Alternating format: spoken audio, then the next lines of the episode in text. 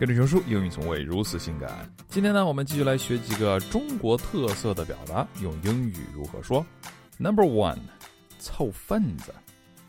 凑份子是啥嘞？Whip round。You might have a whip round to buy a joint present for her。大家一起给熊叔买礼物，发现，哎呀，一人出个一块，那大家就可以一起给他买个五块的礼物了。所以，whip round。Number two，翻旧账。Open old wounds，把旧伤拿出来，再给你撒点盐。哎呀，Let bygones be bygones. Don't open old wounds by mentioning his part in the feud between your families. Let bygones be bygones，过去的就让它过去吧。His part in the feud，feud 是不和的意思，那么就不要翻旧账了，随风飘散吧。 Number three，咱中国呢经常会有一些黑暗料理大排档，这种东西叫做。food stand 啊，一群小贩在外面站着做菜，这叫 food stand 或者 snack stand。当然，我们这里的 stand 其实是摊位的意思啊。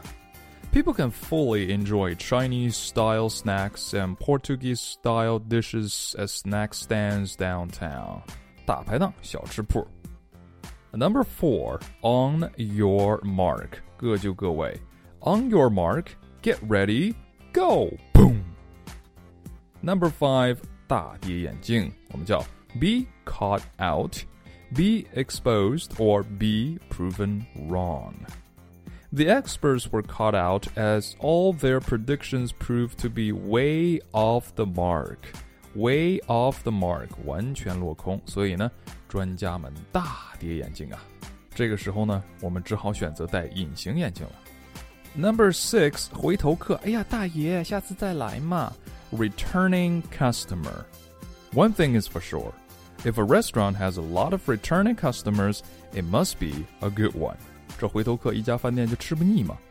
Number seven，跟着感觉走或者怂 ，follow your heart or do what you think is right. For example, don't think about it too much. Follow your heart and you'll be all right.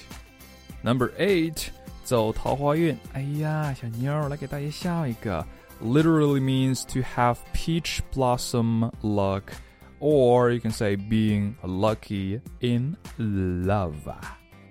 Many single young people who are starting to advance in age hope to get lucky and find their special someone. And that's all for today, guys. I hope you get lucky in love. Thank you and see you tomorrow. Bye bye.